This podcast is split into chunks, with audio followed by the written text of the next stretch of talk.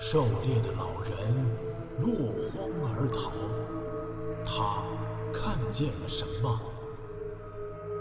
风景区内群蛇频频伤人，他们为何如此狂躁？装备精良的科考队出现在这里，又是为何而来？神秘的大自然到底在向我们隐瞒什么？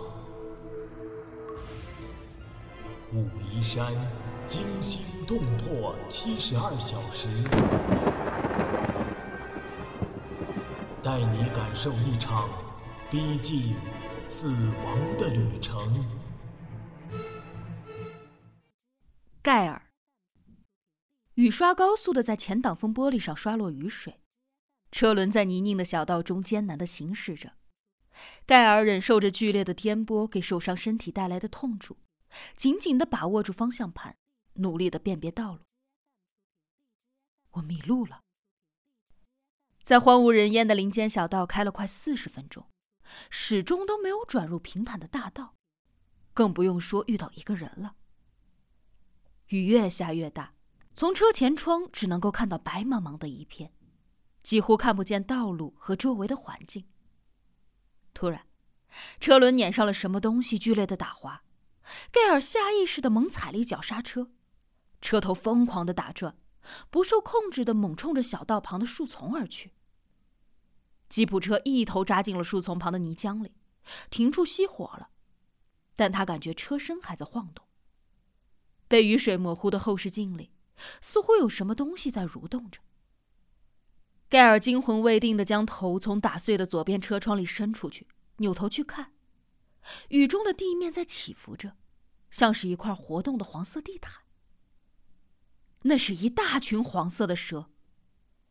盖尔缩回脑袋，大声的诅咒着，然后看到了前挡风玻璃上突然出现了一条细细长长的东西，接着又有几条。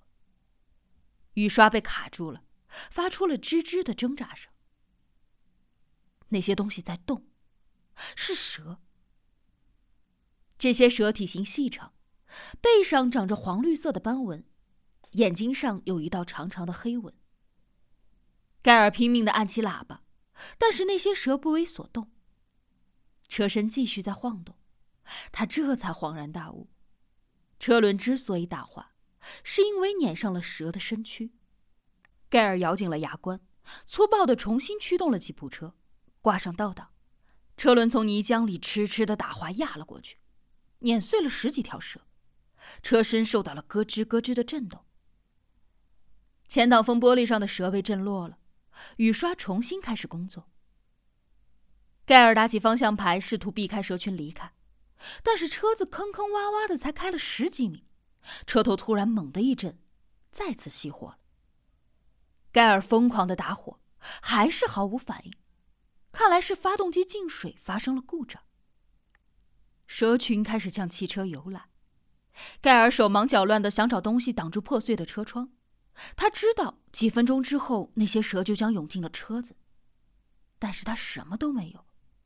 他绝望的搬动了副驾驶的坐垫，可是坐垫非常的结实，他的手指撕破了坐垫，却无法将它掀起。从后视镜里，他看到蛇群将汽车包围了。大多数挤进了车底，其余的顺着车轮爬到了车门、车身上。前后左右的车窗都被蛇的躯体遮住了，盖尔已经看不清外面了。逃跑还是留在车里呢？就在盖尔拿不定主意的时候，一条湿漉漉的蛇游到了车窗破碎的入口。盖尔大骂了一声，用匕首快速的将它拨开。他想起了杂物箱里有一个大号的扳手，那个比匕首趁手。他丢下匕首，他丢下匕首，攥紧了大扳手，身子缩在了副驾驶的座上，眼睛紧盯着左边的车窗。第二条，第三条，他用扳手又接连打飞了两条蛇。死亡的极度逼近，使得他的情绪变得疯狂而又亢奋。他大声的嚷道：“该死的杂种们！”我让你们爽一爽！盖尔完全不熟悉蛇的种类。要是他知道这群蛇只是无毒的黑眉锦蛇，那么他的心情会好受一些。此刻的他，就像是一个孤独的勇士，捍卫着他最后的堡垒。更多的蛇争先恐后的游进了车厢，盖尔疯狂的用扳手挥着、砸着，他能够感受到铁器砸在蛇身上的力度。接着，他的手指头一阵剧烈的疼痛。扳手掉落了，他明白自己被蛇咬中了。盖尔扭开副驾驶的车门，跳出了车外，却脚下打了个滑，重重的摔在了蠕动的蛇群身上。被激怒的群蛇张口狂咬，盖尔只觉得全身就像被无数的子弹击中一样的火热，意识不到冰凉的雨水，只感觉全身像是放在烙铁上一样的疼痛。他拼命的想站起身。但是他无法做到。最后，一条蛇一口咬住了他的脸部，他发出垂死的惨叫，身体拖着几十条蛇往前奋力地爬动了几米。终于，他停止了挣扎。血水或者雨水流过了他的眼睛，他努力昂着脖子，眼睛仍然固执地睁着，看到了远处出现了一道车灯光。一辆越野车正在距离他五十米远的地方驶过，但他没有办法呼救，呼吸也渐渐的困难，因为两只蛇正死死的咬住了他的嘴巴。车灯渐行渐远，消失在了雨中。蠕动的蛇群终于将他的身体完全淹没，他脑海里残留的最后一点思维是懊恼。我刚才为什么没有被水淹死呢？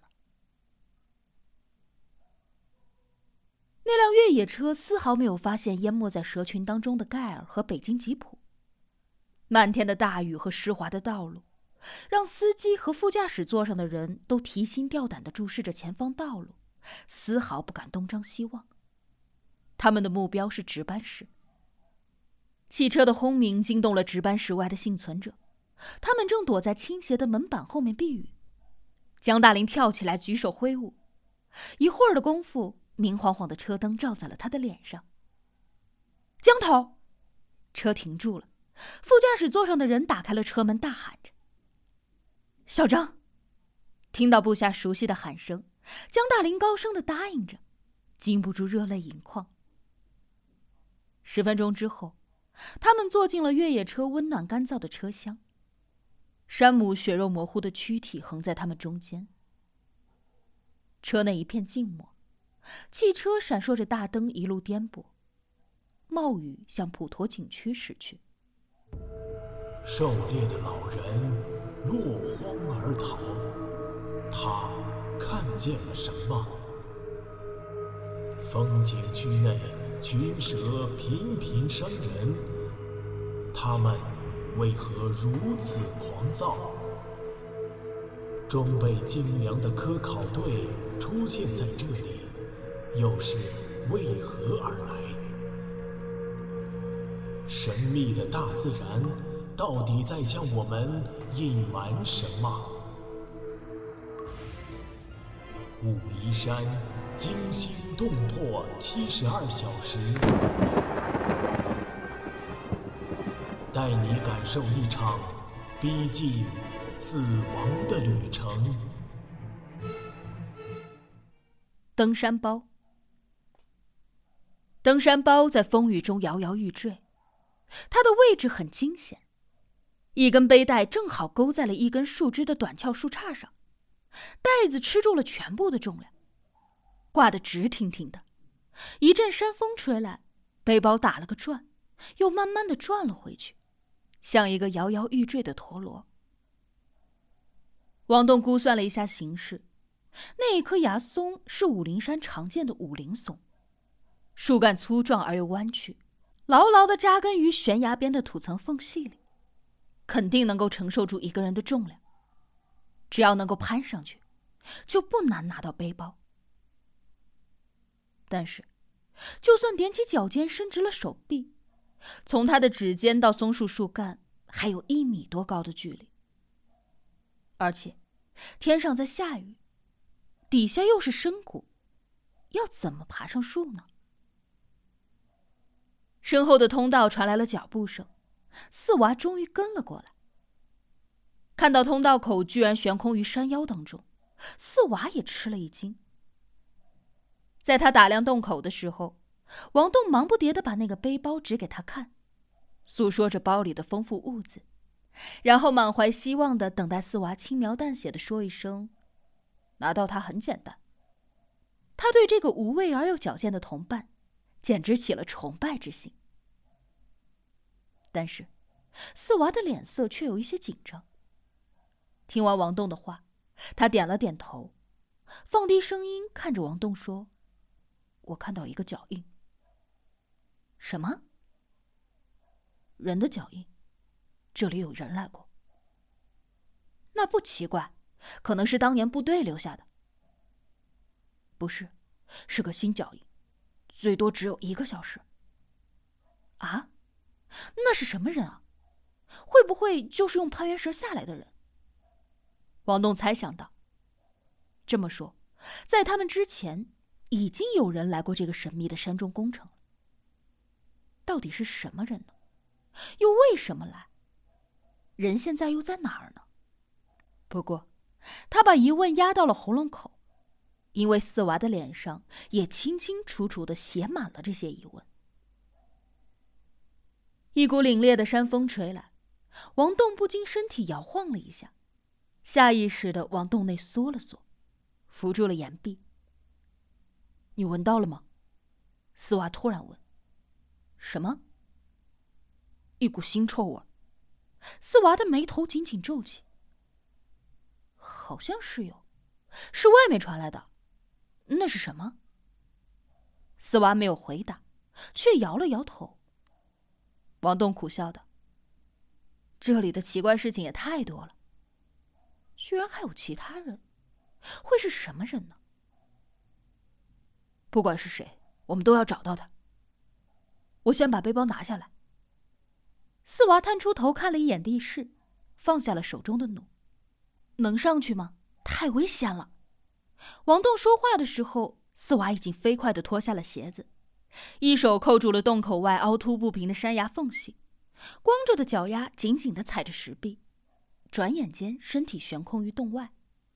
王栋目不转睛的盯着四娃的背影，双手不自觉的死命的抓住洞壁，仿佛和四娃的每一个动作同时用力着。天哪，这是雨中的徒手攀岩！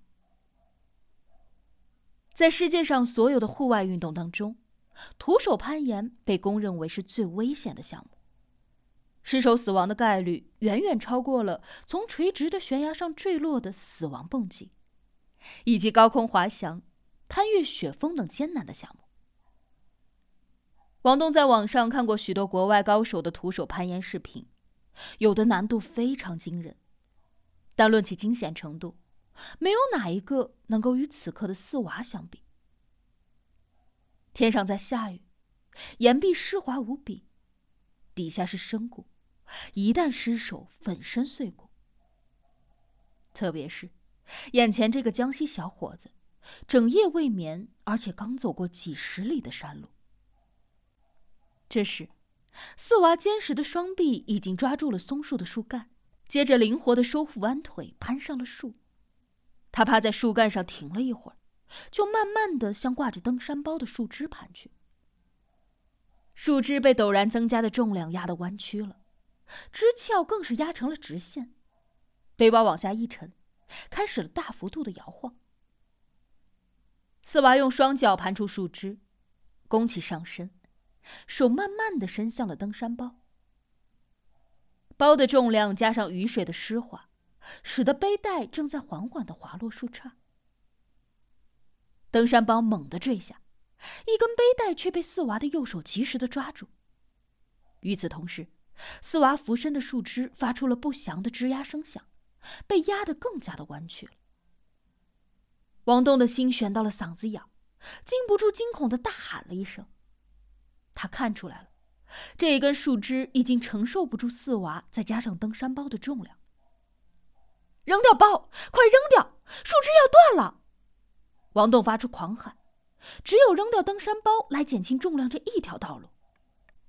四娃扔掉了登山包，不过，他是将登山包先悠起来一圈，再手一松，沉甸甸的登山包夹杂着雨点飞向了通道口。王栋猝不及防，下意识的一把抱住了迎面飞来的登山包，被巨大的惯性砸得一屁股坐倒在地，一时疼得龇牙咧嘴，爬不起来。等他终于爬起身，正好看到四娃的光脚丫伸进了洞口，同时传来了他气喘吁吁的道歉：“没事吧？砸到你了？”我靠！王栋却因为太过于激动，一时间说不出一句完整的话来。